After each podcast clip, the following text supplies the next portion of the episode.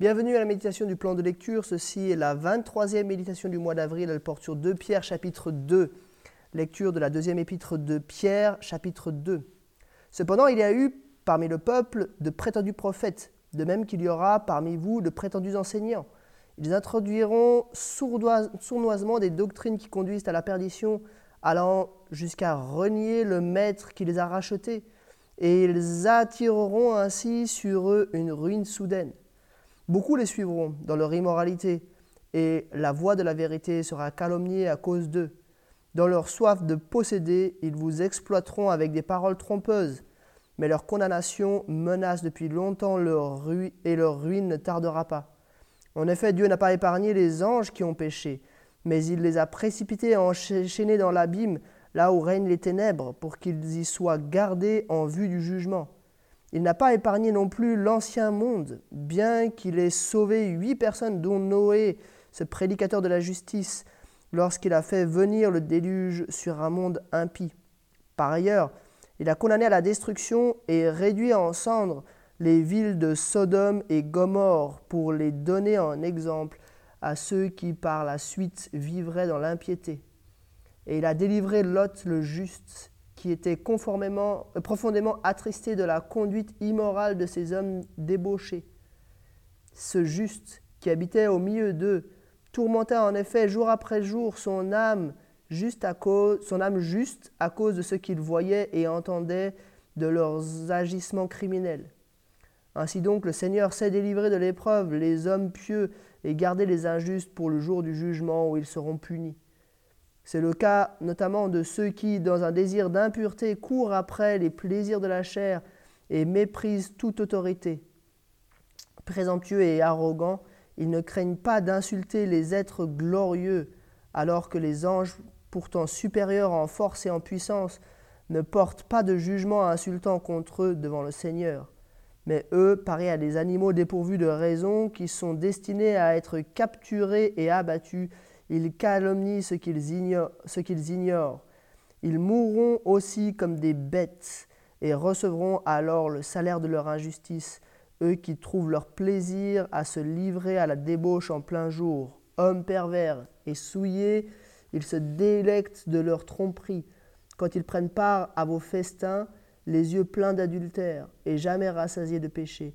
Ils prennent au piège les personnes mal affermies, ils ont le cœur entraîné par l'exercice de la soif, à la soif de posséder, et ce sont des enfants de malédiction. Ils ont quitté le droit chemin et se sont égarés en suivant la voie de Balaam, fils de Béor, qui a aimé recevoir un salaire pour, être, pour son injustice. Il a cependant été repris pour sa violation des règles. Une ânesse muette a fait entendre une voix humaine et s'est opposé à la folie du prophète. Ces gens-là sont des sources sans eau, des nuages poussés par les tempêtes. L'obscurité des ténèbres est réservée pour leur est réservée pour l'éternité. Avec de grands discours pleins de vide, ils prennent au piège des plaisirs de la chair, de leur débauche, ceux qui ont, euh, ceux qui ont en réalité échappé aux hommes vivants dans l'égarement. Il leur promet la liberté alors qu'ils sont eux-mêmes esclaves de la corruption, puisque chacun est esclave de ce qu'il a, ce dominé. En effet, si, après avoir échappé aux souillures du monde par la connaissance de notre Seigneur et Sauveur Jésus-Christ, ils se laissent prendre et dominer par elle, leur dernière condition est pire que la première. Il aurait mieux valu pour eux ne pas connaître la voie de la justice plutôt que de la connaître et de se détourner ensuite du saint commandement qui leur avait été donné. Il leur est arrivé que dise avec raison le prophète, le chien est retourné à ce qu'il avait vomi, et la truie, à peine lavée, s'est vautrée dans le bourbier. Jusqu'ici, la lecture de 2 Pierre, chapitre 2. Je vais faire une seule remarque sur ce chapitre et en fait, euh, je crois qu'il y a vraiment un thème euh, assez unique qui, transcende tout ce chapitre, c'est le thème de l'hérésie. Euh, Paul, pardon, Pierre dénonce les faux docteurs. de même qu'il y avait des faux prophètes dans le peuple, et on le voit hein, dans l'Ancien Testament, il y, avait, un peu une procédure pour découvrir et dénoncer les faux prophètes. De la même façon, il y a de prétendus enseignants. D'ailleurs, au, passage, c'est intéressant de voir que Pierre fait comme un parallèle entre prophète, le prophète de l'Ancien Testament, et l'enseignant euh, du Nouveau Testament. Qu'est-ce qu'ils font, ces gens-là? Ils sont caractérisés par deux choses en fait. C'est des, gens qui sont mauvais, donc euh, il les appelle injustes au, euh, au verset 9, il les appelle injustes. Au verset 13, il les appelle des hommes pervers et souillés. Euh, enfin voilà, ils sont marqués par le péché, marqués par le mal de, plusieurs types, hein, l'immoralité, plusieurs choses. Ça, c'est le, premier aspect, ils sont marqués par le mal, par le péché. Et le deuxième aspect, c'est qu'ils attirent avec eux d'autres. Hein.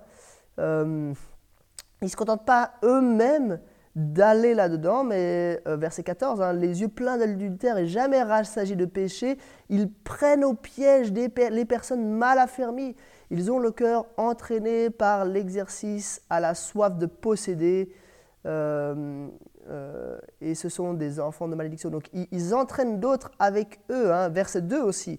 Beaucoup les suivront dans leur immoralité, et la voix de la vérité sera calomniée à cause d'eux. donc on voit des, gens qui non seulement sont marqués par le mal, par le péché, mais qui aussi entraînent d'autres à leur suite. Et euh, enfin voilà, les, mots sont, durs hein, euh, à, leur égard. Euh, déjà, Pierre dit que Dieu les a jugés, il les a déjà jugés, et Dieu n'hésitera pas à les juger, parce qu'il a déjà jugé les anges qui ont péché, il a déjà jugé l'ancien monde par le déluge, il a déjà jugé euh, Sodome et Gomorre. Euh, Dieu euh, sera fidèle avec ceux qui lui sont fidèles, comme Lot le juste qui a été, qui a été sauvé au travers de la destruction de Sodome et de Gomorre. mais ceux-là, ceux-ci qui sont comme des sources sans eau, des nuages poussés par les tempêtes, qui ont un discours plein de vide, euh, qui essaient de prendre les autres euh, dans leur piège. Il faut s'en méfier. Et d'autant plus pour ceux qui sont chrétiens, parce que revenir à une ancienne manière de vivre, oublier la grâce de Dieu pour revenir à d'anciens commandements, c'est comme le chien qui retourne à ce qu'il avait vomi, comme la truie euh, à peine lavée qui se vautre dans le bourbier. C'est quelque chose de terrible. En tant qu'enfant de Dieu, libéré du péché, nous devons vivre libres du péché.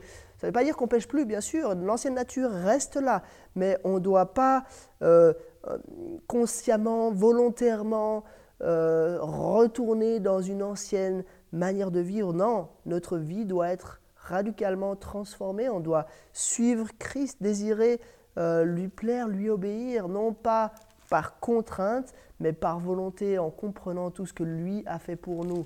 voilà euh, ce qui est grave dans, cette attitude-là et dans le fait d'en plus attirer d'autres dans ce même genre de pensée. Euh, ça mérite le jugement de Dieu. C'est très dommageable pour l'Église et ça mérite le jugement de Dieu. Voilà quelques remarques sur 2 Pierre chapitre 2 et je vous dis à demain pour un nouvel épisode.